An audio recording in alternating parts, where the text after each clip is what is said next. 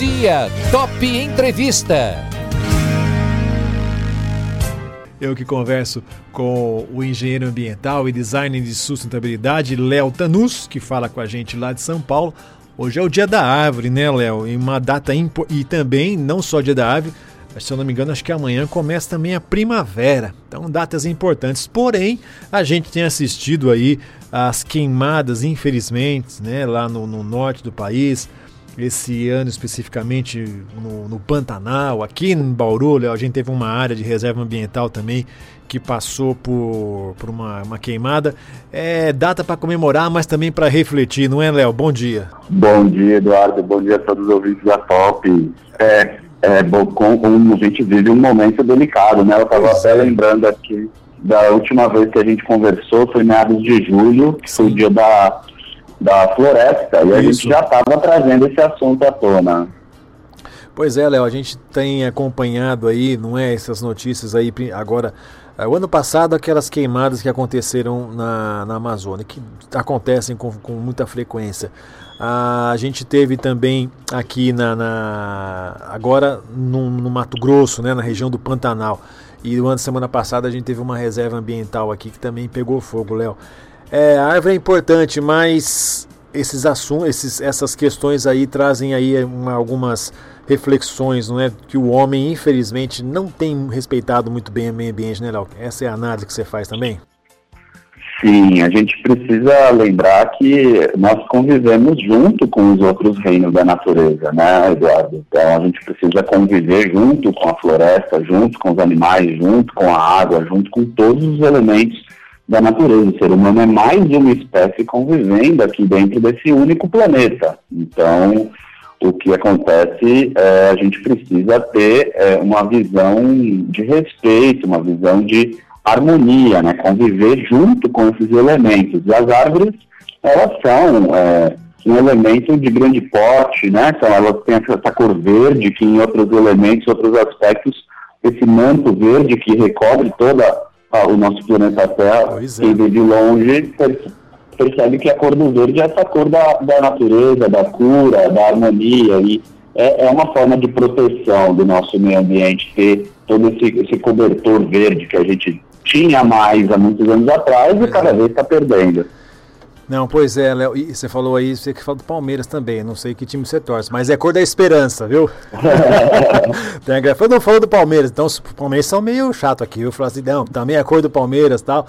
A cor dessa, dessa flor, dessa planta é bastante interessante. Agora, é, é, além de tudo, né, Léo, além disso aí, para a questão. E, e também tem essa história, né, Léo, de ser, além de trazer tudo isso de benefício para a natureza, ela traz uma paz para o ser humano, né? Também.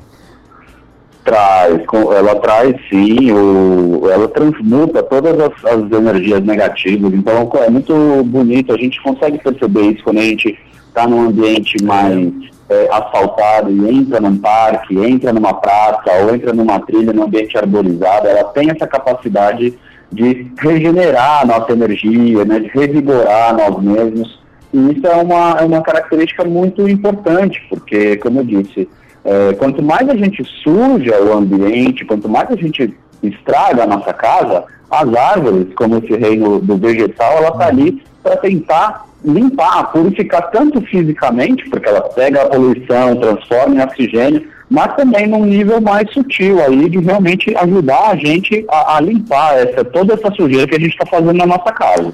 Pois é, né, Léo? Isso também tem essa questão também. Até você colocou uma imagem bonita aqui. Eu achei bonito que a, a árvore mostra o sinal da oração. Queria que você explicasse isso aí, né? Porque também tem a liga a gente com, com os, os seres ou com o ente né, superior, né, Léo?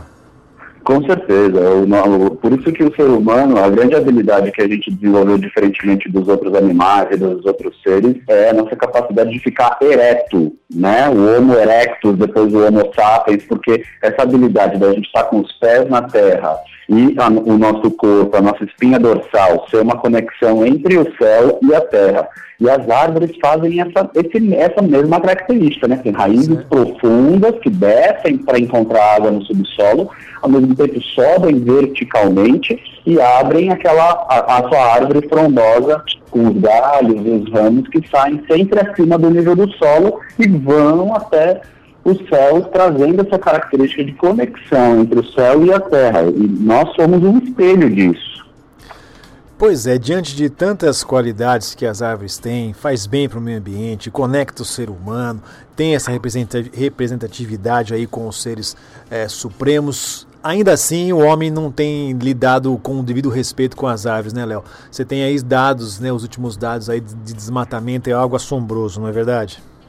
Sim, eu, fiz, eu fui buscar uns comparativos atuais aqui, comparando com o tamanho de algumas áreas de alguns países. Pois é.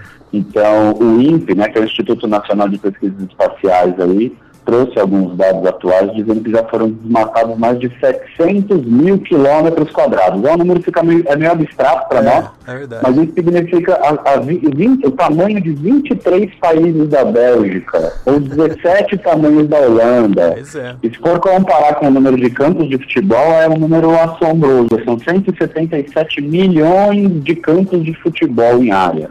Milhões, então, milhões, milhões, né? É. 172 milhões de campos de futebol pois em é. tamanho, em área. Né? Ao passo que o quanto que a gente conseguiu recuperar, regenerar ou restaurar de áreas no Brasil uhum. é 10% de uma, Bélgica, de uma Bélgica. Ou seja, a gente destruiu 23 países da Bélgica em área uhum. e recuperou 10% de um país da Bélgica. É. É muito pouco a comparação, né? O quanto que a gente está estragando e o quanto que a gente está conseguindo recuperar. É, porque o, é, o poder de regeneração, né, Léo, ele, é, ele, é mais lento, não é verdade? Até você, você pode reflorestar, você pode plantar aqui em Bauru mesmo. A gente tem uma área de, é, ecológica, né, de preservação ambiental, que é uma, uma das poucas reservas de mata atlântica que tem aqui, pegou fogo na semana passada. Cerca de 40% dessa área foi consumida. Já hoje, como é dia da árvore, até a gente divulgou a informação, o pessoal aí do meio ambiente vai lá plantar algumas árvores, mas a árvore para crescer demora o quê? 6, 7 anos vai para recompor essa mata é complicado. Então, esse descompasso é muito complicado, né? Porque a, o, o meio ambiente se regenera, mas não com a mesma velocidade com que o homem destrói, não é, Léo? Perfeito, Eduardo. Essa comparação é muito importante e isso vale para muitos aspectos da natureza, não só com as árvores. Por exemplo, se a gente for pegar um caso mais é, palpável, talvez para algumas pessoas, por exemplo, o petróleo. Uhum. Então, a velocidade com que a gente precisa extrair o petróleo para poder ter gasolina, diesel e, e ter plástico e todos esses derivados do petróleo não chega nem perto da velocidade com que se refaz o petróleo. O petróleo está lá debaixo, da, do, no meio da terra, há milhões de anos para se formar. E a gente extrai, extrai, extrai muito mais. E for é. a água é a mesma coisa. A gente usa muito mais água limpa e suja cada vez muito mais água. É. Isso vai criando um desequilíbrio nesses elementos todos da natureza. E o que a gente está vivendo hoje em dia é um reflexo de todo esse descuidado que a gente vem tendo com o nosso planeta Terra. Mas isso não, não tem a dúvida, né, Léo? E, e, aí, o, a gente precisa ter, sempre ter atitudes conscientes, não é, Léo? Mesmo que a gente até falou isso em outras, outras oportunidades, de que eu acredito muito nessa nova geração, né? As crianças e os, os adolescentes, os jovens, com uma consciência é, de, de, respeito ao meio ambiente muito maior que talvez essa geração que está aí. Né? E é importante né, trabalho, ainda que a gente esteja na, na, pandemia né, e as escolas fazem muito esse trabalho de plantar uma árvore e tudo mais. Esse é um trabalho importante, né? Nós temos que também cultivar essa semente dentro da cabeça das crianças, né? Sim, nós temos que fazer isso porque eles são a, futura geração que estão aí, vão ser os novos governantes, vão ser os novos empresários do futuro.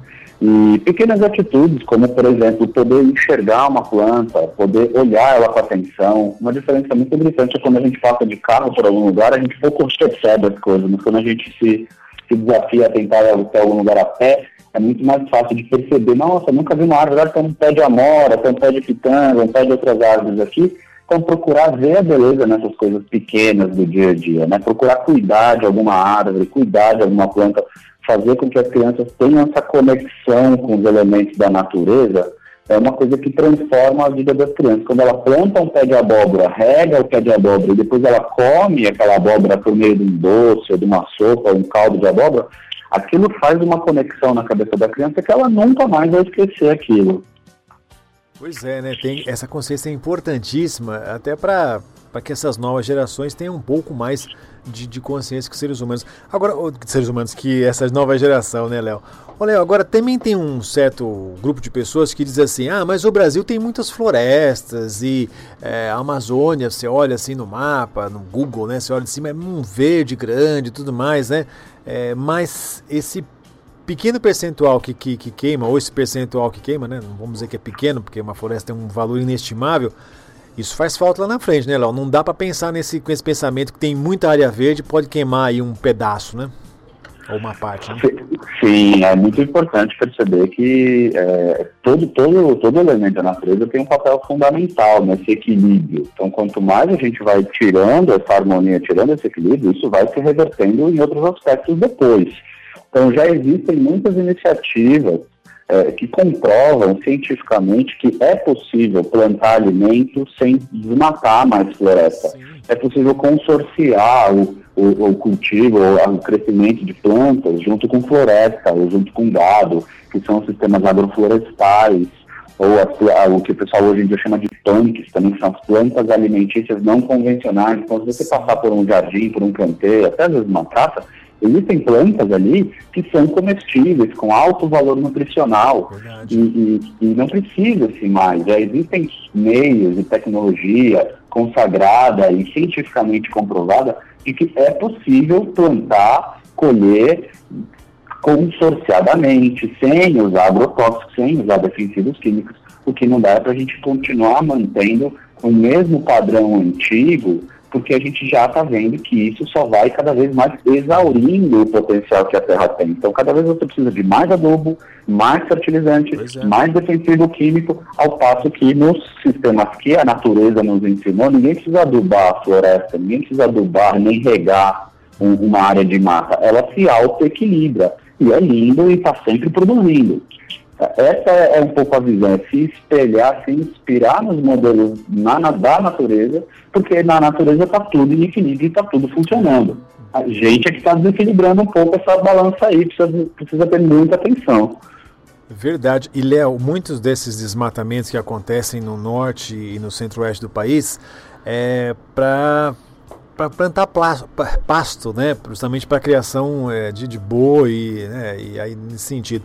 Ah, essa, forra, essa, essa, essa, essa forragem, né, esse, esse, esse mato, esse pasto, há quem diga assim, não, mas protege o solo, mas não é aquilo que, aquilo, que aquela região estava tá acostumada, né? Região do Cerrado, no caso ali, a região também de Mata Atlântica ou de Mata Selvagem ali e tudo mais. Quer dizer, quando você arranca as árvores para plantar um, pasto, um pasto, você, você acaba destruindo aquele bioma, né? Isso é importante, não é, Léo? Sim, você acaba é, é, tirando a, vocação daquele espaço. Né? Então, tem áreas que já são mais pre previstas ou predestinadas a ter uhum. essa função. E onde é floresta, deveria ser preservado floresta. E, e sem, a gente precisa lembrar também que sem árvores a gente não tem mais oxigênio. A gente depende é. diretamente desses, desses elementos, desses seres da natureza, do reino vegetal como um todo, para poder sobreviver, porque se a gente não tiver oxigênio, daqui a pouco a gente vai ter que estar andando com aqueles capacetes de astronauta pela rua. É verdade. Né, com o tubo de oxigênio, porque se não tiver árvore, não tem oxigênio. Se não tiver árvore, a gente não tem água limpa mais. Esses elementos, eles são todos conectados um com o outro, né? Se a gente conseguir cuidar, preservar e manter, e até mais do que manter, regenerar aquilo que já foi destruído, uhum. a gente vai no caminho da abundância, vai no caminho da fertilidade, da, da umidade, da produção de alimentos, da biodiversidade. E se a gente continuar fazendo dessa maneira, ainda, né, do final de 2020 a gente está já, a gente vai ter tempos mais obscuros ainda. A gente precisa conseguir aprender a cuidar da água, cuidar da terra, cuidar da floresta e cuidar das pessoas também. Você pode falar muito bem isso, né, Léo? Você mora em São Paulo. E São Paulo é uma cidade que não tem muitas, muita árvore, é muito asfalto, muito prédio. E você sofre com isso, com temperatura, com chuva, não é, Léo? Só para você ter uma característica. A gente mora no interior aqui e às vezes reclama tudo mais, mas a cidade de Bauru ainda é bem arborizada e tudo mais. Mas são realidades diferentes. Capitais, por exemplo, tem um problema muito sério com essa questão de arborização, né? Tem um problema muito sério, tem até um termo técnico que, que os cientistas deram há muitos anos atrás, chamado de ilhas de calor. Então, por exemplo, no centro da cidade de São Paulo, você tem uma diferença de temperatura de 2 a 3 graus mais quente do que na periferia que é mais arborizada.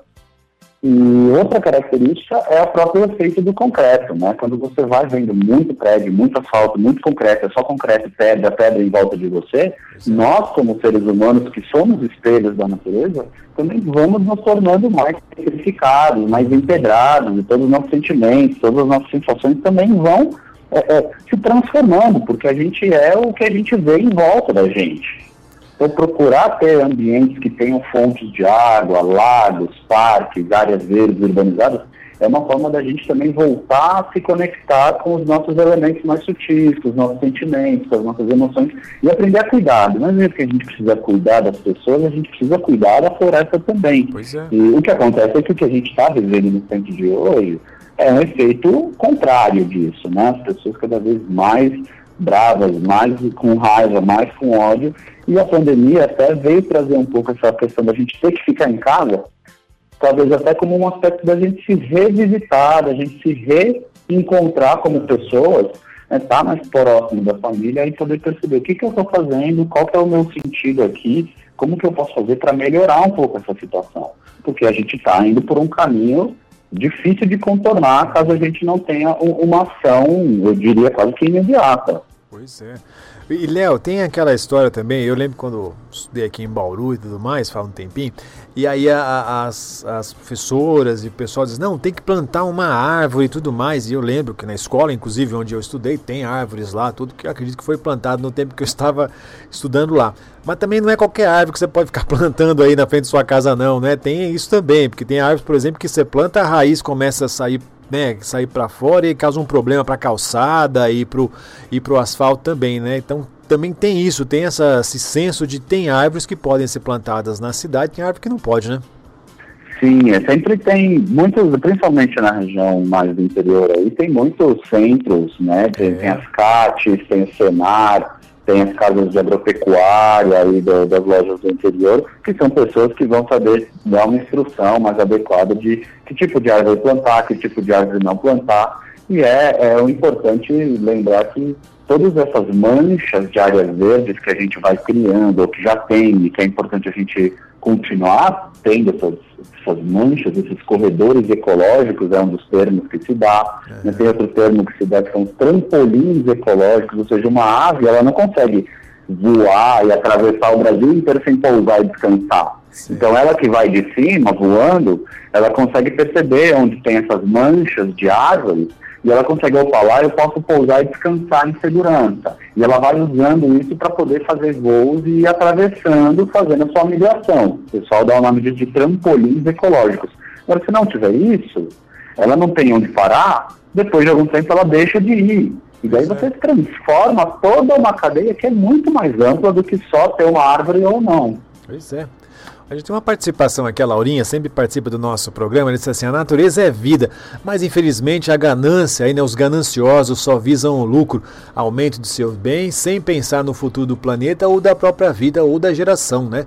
É, ele diz que é um presente grande, é um, é um, a natureza é um presente do grande arquiteto desse universo, né, que muitos não dão devido valor. Parabéns pela entrevista. É isso, né, Léo? Às vezes a ganância também está um pouco acima da do, do, do benefício próprio das, da, da, das pessoas e se a gente cuidar do meio ambiente, está cuidando do próximo também, né? Isso é muito importante. Era o último tópico que queria trazer hoje é. no nosso encontro de hoje é como o grande dilema que a gente está traçando hoje em dia é como obter tudo que o ser humano precisa para sobreviver, que é água, abrigo, energia e alimento, de uma forma harmoniosa, sem destruir de uma vez por todas todos os recursos, não é cortando todas as árvores para ter madeira agora, que eu estou fazendo um desenvolvimento sustentável, que a gente já conversou disso também no encontro. Né? Eu, preciso, eu, eu preciso usar algumas árvores agora, ok, mas eu tenho que plantar mais para que depois possa ter também. De que forma que eu vou fazer isso? Sem exaurir, sem esgotar todos os recursos agora, porque senão os nossos filhos netos não vão ter essa possibilidade. É, pois é. é, é muito importante. Aqui é a Maria Elisa de São Paulo também, você conhece ela, né? Dá os parabéns aqui para a emissora e tudo mais, é, é, dizendo que realmente esse dia seja repete de alegria, né? Para todos nós aqui e principalmente não só no dia do radialista aqui, né? Mas também para falar a questão do, da preservação do, do, do, meio ambiente também, né, Léo? Muito importante. Maria Elisa, que assim como você mora em São Paulo, sabe também que é muito importante né? a falta que faz um, uma área verde em São Paulo, né?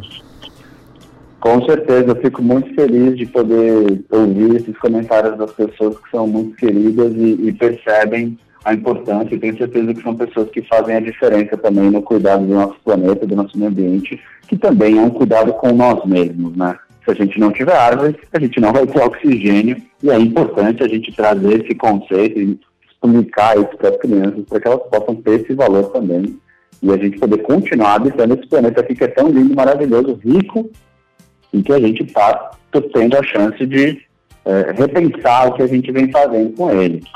E, e até, né, Léo, para a gente, estamos chegando no final do nosso bate-papo, é, a natureza se encarrega de dar os recados para os seres humanos. Amanhã começa, por exemplo, a primavera, não é? É o tempo aí que as flores começam a desabrochar, fica mais bonito, né? A, a, a árvore, as, as, as, plantas e tudo mais. É um recadinho da natureza para dizer, olha, estamos aqui, muito cuidado com o que vocês, seres humanos, estão fazendo, né? É uma chance da gente renovar as nossas intenções e, e apre, apreciar a beleza que a natureza nos deu, né? Antes da, do ser humano estar aqui, o planeta já estava. Então, cabe a nós cuidar, preservar, manter e regenerar, restaurar o que for possível enquanto a gente é vivo, né? O que se a gente está aqui vivendo nesse tempo de agora é porque a gente tem que ter alguma atitude para melhorar a nossa situação aqui e agora também. Recadinho para quem está em casa, Léo, o que, que a gente pode fazer para que esse Dia da Árvore tenha um significado mais efetivo para cada um de nós? Procure, às vezes, talvez um exercício de que cada um dentro de casa possa escolher uma plantinha ir lá cuidar dela, aprender a ver o desenvolvimento dela, aprender a, a, saber se ela precisa de água ou não, poder regar, plantar, cuidar. Talvez se cada um de da dentro de casa se comprometer, seja com um pé de cebolinha, um pé de alface, ou uma árvore na praça, uma árvore no canto, se cada um puder cuidar de uma plantinha que escolher, falar, eu vou adotar essa plantinha aqui, talvez já seja uma grande diferença, né? Nós somos quase 7 bilhões de seres humanos no planeta, já seriam 7 bilhões de árvores que a gente vai ter chance de permanecer com elas vivas e crescendo e saudáveis. Talvez já seja uma grande diferença aí. Falou tudo, viu, Léo? É verdade, a gente tem que começar a partir de hoje fazer a nossa parte, isso que é o mais importante. Léo, quero agradecer mais uma vez você ter disponibilizado um tempinho aí na sua agenda para conversar com a gente, tá certo? Sempre falando aí sobre a questão de meio ambiente, uh, sobre a questão aí, uh, hoje especificamente sobre o Dia da Árvore, né? Estamos sempre ligados e conectados nessa, nessa situação, porque, como você falou, né? Quando acabar as árvores, não dá para reclamar mais não, né? O oxigênio vai ficar bastante comprometido, né, Léo? Mais uma vez, muito obrigado, viu? Obrigado a vocês, obrigado a todos os ouvintes da rádio. Agradeço, é sempre um prazer poder contribuir com vocês aqui. Bate-papo de hoje, então, com o engenheiro ambiental e design de sustentabilidade, Léo Tanus. Nós que falamos aí sobre dia da árvore, desmatamento, início da primavera, para a gente colocar realmente a cabeça no lugar e pensar que sem o meio ambiente, sem a preservação ambiental, a gente não sobrevive direito nesse, nesse mundão, não.